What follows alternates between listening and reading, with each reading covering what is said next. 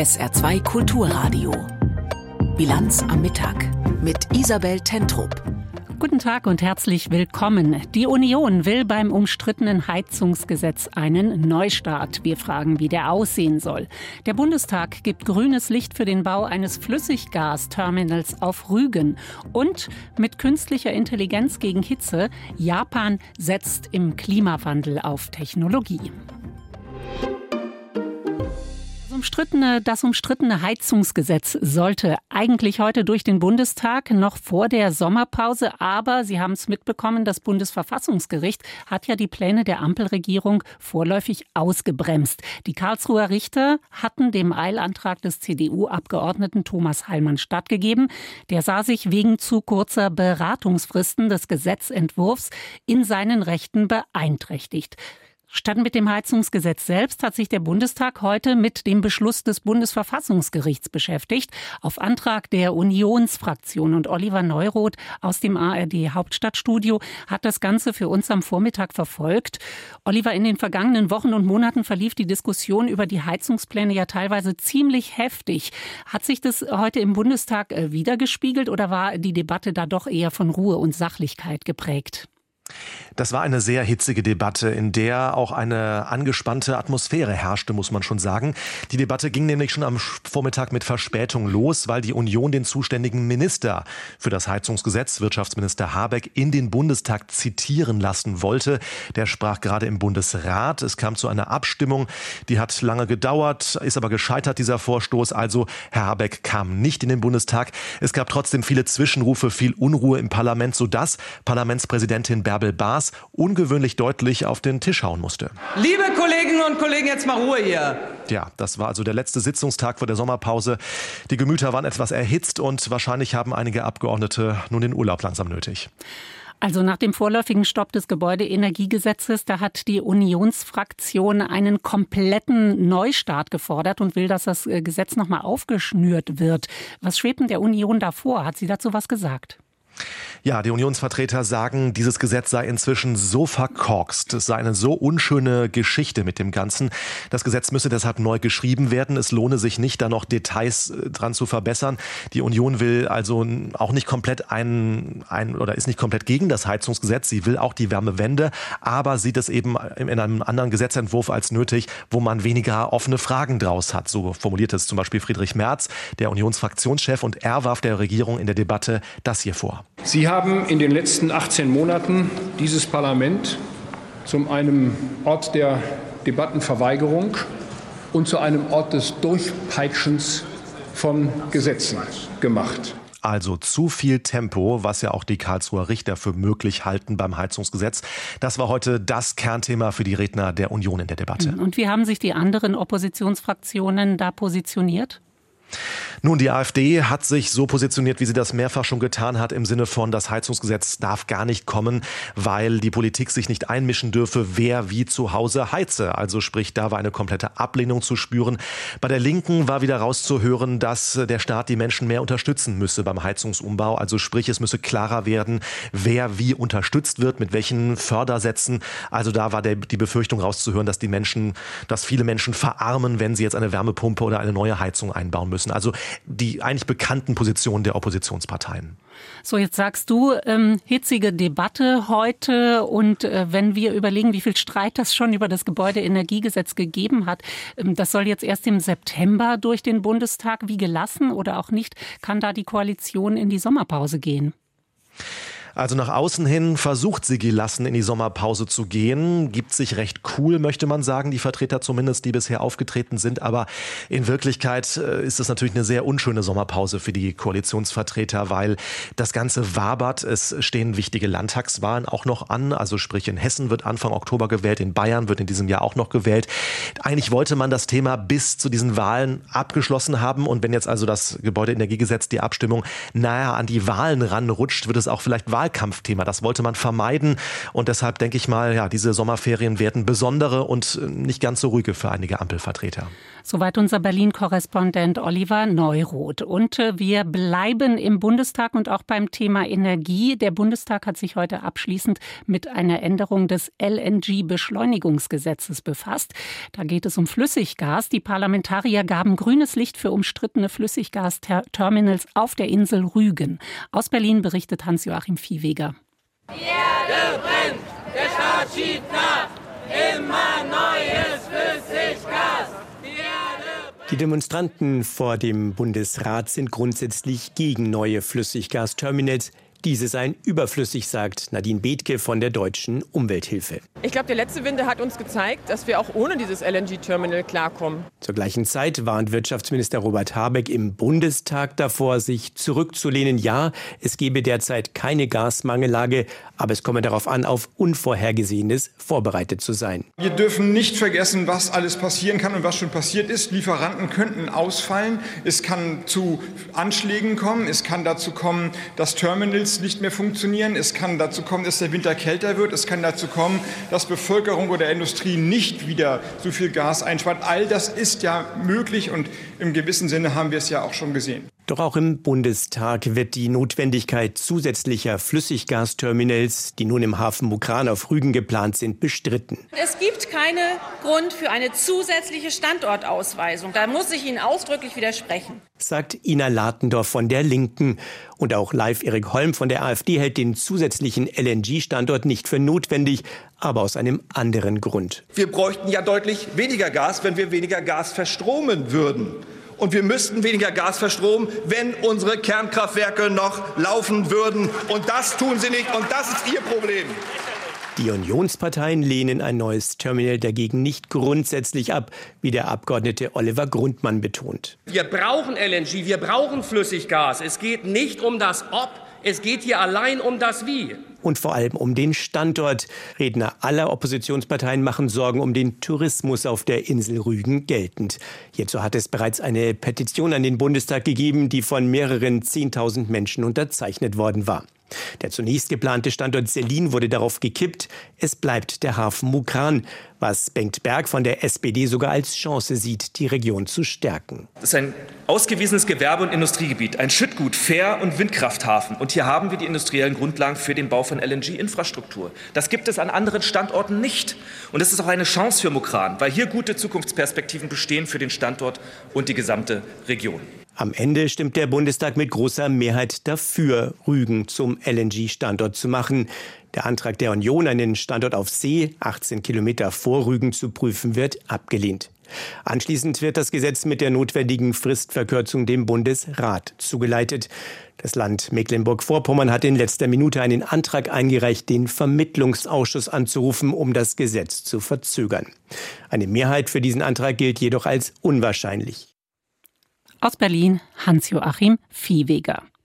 Die EU will zur Unterstützung der Ukraine die Produktion von Munition ankurbeln. Vergangene Nacht haben sich Mitgliedstaaten und EU-Parlament auf einen Plan geeinigt, mit dem die Rüstungsindustrie zu schnellerem Ausbau ihrer Produktion bewegt werden soll.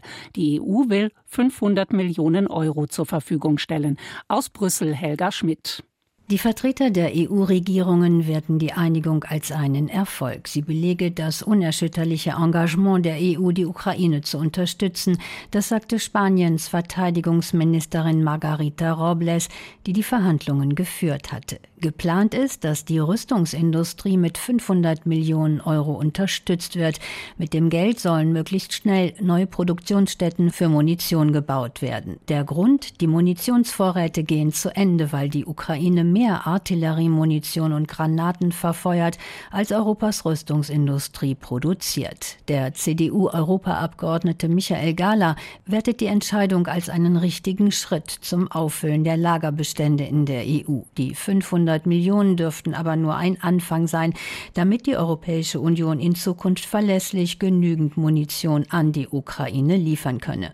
Unumstritten ist die Unterstützung der Rüstungsindustrie mit 500 Millionen Euro aber nicht. Kritiker aus den linken Reihen des Europäischen Parlaments verweisen auf die hohen Gewinne der Rüstungsindustrie seit Beginn des Krieges und halten eine Förderung aus Steuermitteln für unangemessen. Die Einigung muss jetzt noch vom Parlament und von den Mitgliedsländern verabschiedet werden.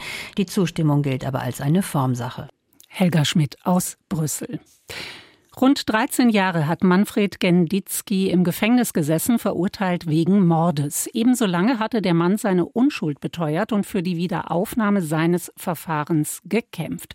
Nun ist im Wiederaufnahmeverfahren um den sogenannten Badewannenmord von Rottach-Egern das Urteil gefallen. Das Landgericht München hat heute Vormittag den 62-jährigen Genditzki freigesprochen. Und wie der auf die Entscheidung reagiert hat, beschreibt Max Gilbert. Den Freispruch hat Genditzki ohne Regung aufgenommen. Er blieb ganz ruhig, wie schon während des gesamten Prozesses. Auf der Zuschauertribüne, wo Genditzkis Freunde und Familie saßen, da flossen Tränen. Vor allem seine Kinder waren sichtlich gerührt von dem Urteil. Erleichtert und zufrieden wirkte auch Genditzkis Anwältin Regina Rick. Sie hatte jahrelang für die Wiederaufnahme des Verfahrens gekämpft, ohne dafür Geld zu bekommen. Auch das Gericht hat Ricks Anstrengungen da nochmal besonders gewürdigt, weil sie das war, die das vorangetrieben hat. Die Richterin sagte, es tue ihr aufrichtig leid, dass Genditzki mitten aus seinem normalen Leben gerissen worden sei. Sie kritisierte die Justiz- und Ermittlungsbehörden scharf. Die Frage ist nun, wie es zu dem damaligen Fehlurteil kommen konnte. Noch einmal Max Gilbert. Da hat die Richterin gesagt, warum das alles so schief gelaufen ist, kann das Gericht jetzt nicht letztlich beurteilen. Entscheidend war damals die Einschätzung eines Rechtsmediziners. Die Tote wurde ja angezogen in einer vollen Badewanne gefunden. Und der Rechtsmediziner hat gesagt, dass die Frau von selbst gestürzt und dann so in der Badewanne gelandet ist, das sei nicht möglich. Und weil Genditzki sie als letzter gesehen hatte, war er dann der Verdächtige. Obwohl es keine Spuren von ihm am Tatort gab, der Todeszeitpunkt nicht geklärt und das Motiv zweifelhaft war, soll er sie in der Badewanne ertränkt haben. Die Wände haben dann neue Gutachten gebracht. Eine Computersimulation hat gezeigt, dass es eben mit sehr großer Wahrscheinlichkeit doch ein Sturz, also ein Unfall war. Und ein anderes Gutachten konnte den Todeszeitpunkt bestimmen und auf einen Zeitraum eingrenzen, für den Genditzki ein Alibi hat. Und dem sind auch die Richter gefolgt. Das Gericht ist der Überzeugung, dass es ein Unfall war und dass Genditzki für den Todeszeitpunkt eben ein Alibi hat. Und somit ist er wegen erwiesener Unschuld freigesprochen. Rund 13 Jahre unschuldig im Gefängnis. Genditzki steht nun eine Wiedergutmachung zu.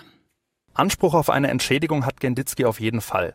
Die Richterin hat das bei ihrem Urteil auch betont. Genditzki muss entschädigt werden. Es gibt eine gesetzliche Pauschale, die einem zusteht. Das sind 75 Euro pro Hafttag. Bei Genditzki wären das so rund 370.000 Euro. Aber das ist nur für den sogenannten immateriellen Schaden.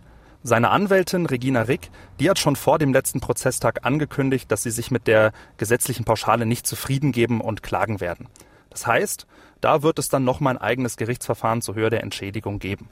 Also auch wenn Genditzki heute freigesprochen wurde, so ganz am Ende ist seine Justizodyssee damit noch nicht. Soweit Max Gilbert. Und Nachrichten des Tages gibt es heute mit Stefan Eising. Qualifizierte Fachkräfte aus dem Ausland sollen künftig einfacher eine Stelle in Deutschland annehmen können. Der Bundesrat billigte am Vormittag ein entsprechendes Gesetz. Vorgesehen sind demnach unter anderem ein Punktesystem nach kanadischem Vorbild und eine erleichterte Anerkennung ausländischer Berufsabschlüsse. Das Fachkräfteeinwanderungsgesetz ist die Überarbeitung eines Gesetzes, das der Bundestag vor drei Jahren beschlossen hatte. Die neue Regelung senkt unter anderem bestehende Anforderungen der sogenannten blauen Karte EU ab, eines Aufenthaltstitels für Fachkräfte aus Drittstaaten. Außerdem soll die Reform die Bedingungen für Berufsanfänge erleichtern, ebenso Regelungen zur Mobilität und zum Familiennachzug. Bei der Postbank und der Deutschen Bank hat es ein Datenleck gegeben. Unbekannte konnten so die Daten von Kunden und Konten zumindest teilweise erbeuten. Betroffen sind dem Unternehmen zufolge alle, die zwischen 2016 und 2020 den Kontowechselservice von Deutscher Bank oder Postbank genutzt haben. Ursache des Lecks sei eine Schwachstelle bei einem externen Dienstleister. Die betroffenen Kunden seien per Brief informiert worden. Mit den erbeuteten Namen und IBAN-Kontonummern könnten die Täter zum Beispiel per Lastschrift Geld abfordern. Kunden sollten ihre Auszüge genau kontrollieren. Bei der Inspektion des ukrainischen Atomkraftwerks Saporischja sind bisher keine Hinweise auf Sprengstoff oder Minen gefunden worden. Das hat der Chef der internationalen Atomenergiebehörde Grossi erklärt. Seinen Angaben zufolge macht die Behörde bei der Kontrolle des von russischen Soldaten besetzten Atommeilers Fortschritte. Die Besichtigungen der Kühlbecken und anderer Orte seien abgeschlossen. Die Dächer seien bisher nicht untersucht worden. Wegen der angespannten Lage rund um das Atomkraftwerk hatte die internationale Atomenergiebehörde erweiterten Zugang zu der Anlage gefordert. Bei einem Feuer in einem Pflegeheim in Mailand sind sechs Menschen ums Leben gekommen. Nach Angaben der Feuerwehr der norditalienischen Metropole war der Brand in der Nacht im Zimmer zweier Bewohnerinnen ausgebrochen. Etwa 80 Menschen wurden verletzt, die meisten durch giftigen Rauch. Nach Angaben des Bürgermeisters von Mailand wurden etwa 100 Bewohner in andere Heime gebracht. Noch am Morgen waren Einsatzkräfte damit beschäftigt, Flammen einzudämmen. Die Brandursache steht noch nicht fest. Das Saarland hat im Vergleich der Bundesländer den größten Anteil an Flächen, die ökologisch bewirtschaftet werden. Er liegt nach Angaben des Umweltministeriums bei knapp 21 Prozent. Laut Ministerium haben sich im vergangenen Jahr 26 weitere Betriebe im Saarland für die Umstellung auf den Ökolandbau entschieden. Ziel sei es, bis zum Jahr 2030 einen Ökoflächenanteil von 30 Prozent zu erreichen. SA2 Kulturradio. Sie hören die Bilanz am Mittag. Ein schweres Erdbeben, ein riesiger Tsunami, das war im März 2011 zu viel für das japanische Atomkraftwerk Fukushima. Es kam zum Supergau mit Kernschmelzen. Die zerstörten Reaktoren müssen immer noch mit Wasser gekühlt werden. Das verstrahlte Wasser wird immer mehr. Es lagert in rund 1000 Tanks. Nach mehr als zwölf Jahren geht dem AKW-Betreiber TEPCO aber allmählich der Platz aus. Die japanische Regierung plant schon länger, radioaktives Kühlwasser im Meer zu entsorgen. Diese Woche gab die internationale Atomenergiebehörde IAEA e ihren Segen dazu. China dagegen kritisiert die Pläne. Aus Sicherheitsgründen soll ein Verbot für Lebensmittelimporte aus Japan nun verlängert werden. Aus Peking berichtet Benjamin Eisel. Das seit zwölf Jahren bestehende Importverbot soll laut dem chinesischen Zoll verlängert werden. Hintergrund sind die Pläne Japans, radioaktiv verstrahltes Kühlwasser aus dem Atomkraftwerk Fukushima ins Meer abzulassen. Die Importe von Lebensmitteln aus anderen Teilen Japans sollen außerdem strenger überwacht werden, insbesondere Lebensmittel aus dem Meer, so der chinesische Zoll. Mit dem Schritt wolle man verhindern, dass radioaktiv verseuchte Lebensmittel nach China gelangen. China ist der größte Abnehmer von Fischereiprodukten aus Japan. Seit Wochen kritisiert die kommunistische Staats- und Parteiführung das Vorhaben der japanischen Regierung. Auch gestern forderte der Sprecher des chinesischen Außenministeriums Wang Wenbin Japan noch einmal dazu auf, die Pläne zu stoppen. Das Wasser ins Meer abzulassen verursache die geringsten Kosten, berge aber das Risiko einer nuklearen Verseuchung für die ganze Welt. Dies werde auf Widerstand in der internationalen Gemeinschaft stoßen, so der Sprecher. Neben China kritisieren auch Umweltschützer weltweit die Pläne. Die Atomaufsichtsbehörde der Vereinten Nationen IAEA e hat Japan diese Woche erlaubt, damit zu beginnen, große Mengen gereinigtes und verdünntes Wasser ins Meer abzuleiten. Mit dem Wasser wurden die Brennstäbe gekühlt, nachdem das Atomkraftwerk Fukushima 2011 durch einen Tsunami zerstört worden war. Das Vorgehen entspreche internationalen Sicherheitsstandards, steht im Bericht einer Expertengruppe der IAEA. E die geplante Freisetzung des Wassers habe vernachlässigbare Auswirkungen auf die Umwelt. Kühlwasser von Atomkraftwerken ins Meer abzuleiten, ist seit Jahrzehnten weltweit gängige Praxis. China will Lebensmittelimporte aus Japan weiter verbieten als Reaktion auf Japans Pläne, radioaktiv verseuchtes Kühlwasser aus Fukushima im Meer zu entsorgen. Auch in Südkorea haben diese Pläne Japans Besorgnis ausgelöst. Nach einer Prüfung geht die Regierung in Seoul jetzt aber davon aus, dass die Strahlenbelastung in den eigenen Gewässern äußerst gering ausfallen werde.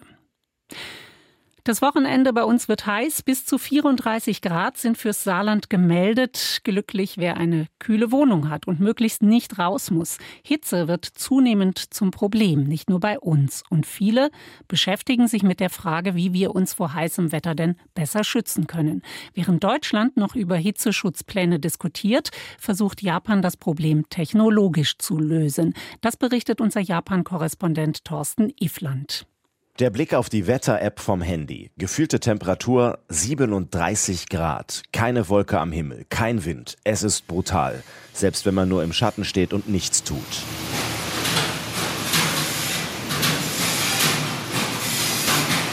Bei diesen Bedingungen ziehen 40 Bauarbeiter am Stadtrand von Tokio ein Fabrikgebäude hoch.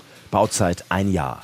Neben dem obligatorischen Helm gilt auf Baustellen in Japan, lange Hose und langes Oberteil sind Pflicht, egal wie heiß es da draußen ist.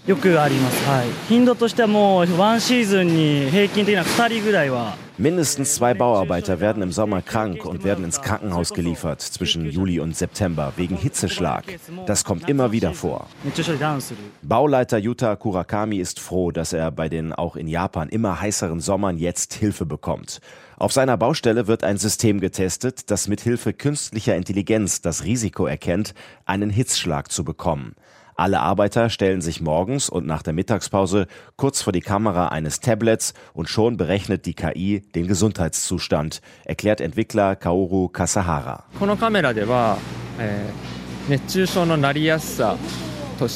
Mit dieser Kamera wird durch den Gesichtsausdruck das Hitzschlagrisiko gemessen, vor allem in Bezug auf den allgemeinen Gesundheitszustand, Schlafmangel und zu viel körperlicher Betätigung. Gemessen werden also Körpertemperatur, Außentemperatur, Luftfeuchtigkeit, aber das Entscheidende ist eben der Gesichtsausdruck, den die KI interpretiert. Droht ein Hitzschlag, bekommt der Bauleiter einen Hinweis und kann den jeweiligen Kollegen in die Pause schicken, bevor der vom Gerüst fällt. Noch ist das System nicht ausgereift, räumt Kaoru Kasahara ein. Die KI lernt noch. Ob jemand Grimassen schneidet, das Gesicht verzieht oder ganz normal guckt, erkennt die Technik noch nicht zuverlässig. Und exportfähig ist das Gerät auch noch nicht. Wir wollen das Hitzschlagproblem weltweit lösen. Ein Problem ist allerdings, dass unser System bisher nur japanische Gesichter gelernt hat. Deutsche Gesichter müsste es also neu lernen.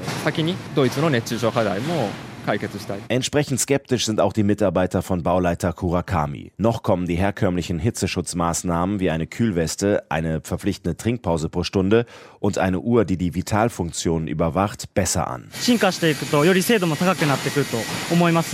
Wird das System weiter verbessert, auch dessen Genauigkeit parallel dazu, brauchen wir vielleicht nur noch diese KI-Kamera, um das Hitzschlagrisiko zu überwachen.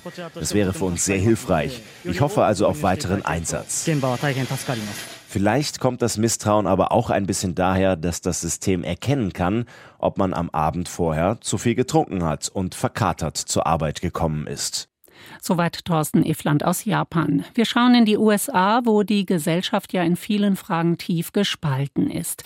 Zu einer wichtigen Kraft bei den Republikanern haben sich die Moms for Liberty entwickelt, also in etwa übersetzt Mütter für die Freiheit. Bei ihrem Jahrestreffen zuletzt sprachen sich alle wichtigen republikanischen Kandidaten aus. Kritiker bezeichnen die Moms for Liberty als rechtsextremistische Hassgruppe. Aus den USA berichtet Katrin Brandt. Catalina Stubbe hat kein Verständnis für das, was sie da in der Hand hält. Ein bebildertes Kinderbuch, die Geschichte zweier männlicher Pinguine, die ein Küken großziehen. Eine wahre Geschichte, das bezweifelt Stubbe, Mutter von vier Kindern, gar nicht. Aber das ist was Besonderes und es ist nicht normal. Warum willst du lernen, dass das normal ist? Normal ist, dass ein Mann und eine Frau Kinder großziehen. Lass dich nicht verwirren. Don't let you get confused. Catalina Stubbe, eine sehr gepflegte Mitvierzigerin, bezeichnet sich als gläubig, als patriotisch und sie sagt, sie liebt ihre Familie. Und sie gehört zum Führungsteam von Moms for Liberty, Mütter für die Freiheit, einer neuen extremen Stimme im Kulturkampf der Konservativen. Wir kämpfen für unsere Rechte als Eltern. Wir wollen Transparenz in der Bildung wiederherstellen und wir wollen die Indoktrinierung beenden. Drei Mütter in Florida machten den Anfang, als sie sich in der Pandemie gegen Maskenzwang durch die Regierung wehrten. Inzwischen haben sie, nach eigenen Angaben, rund 120.000 Mitglieder in 45 Staaten und mischen dort sehr erfolgreich die lokale Schulpolitik auf. Ein großes Thema, die, wie sie es nennen, Sexualisierung von Kindern zu verhindern. Aufklärungsbücher, vor allem solche, die sich mit sexueller Orientierung beschäftigen, sind auf ihr Betreiben hin hundertfach aus Schulbüchereien entfernt oder für jüngere Kinder gesperrt worden. Dafür werden sie von konservativen Politikern wie Ron DeSantis, dem Gouverneur von Florida, gefeiert. The idea Die Vorstellung, dass man einem Zweitklässler beibringen könnte, dass Geschlecht eine Frage der Entscheidung ist oder dass sie im falschen Körper geboren worden sind, ist falsch. Auch beim Themenfeld Rassismus und Sklaverei wollen die Aktivistinnen mitbestimmen. Kinder, das ist ihre Botschaft, sollen nicht lernen, dass sie Unterdrücker sind, nur weil sie weiß sind. Um Einfluss auf die Lehrpläne zu erreichen, stellen die Moms eigene Kandidaten für die direkt gewählten örtlichen Schulräte auf, so Tina Deskovic, eine der Gründerinnen im Sender NBC. Wir haben 500 Wahlen für Schulräte unterstützt. Wir haben 275 davon gewonnen. So macht man Politik. Die Moms for Liberty treten dabei mitunter brachial auf. Sie stören Sitzungen von Schulräten, setzen Belohnungen für Hinweise auf vermeintlich linke Lehrer aus und bezeichnen Kritiker als Pädophilie-Sympathisanten. Damit gehören sie ins rechtsextremistische Anti-Regierungslager, meint eine Bürgerrechtsorganisation. In der konservativen Welt dagegen sind sie inzwischen zu einem wichtigen Player geworden. Ihr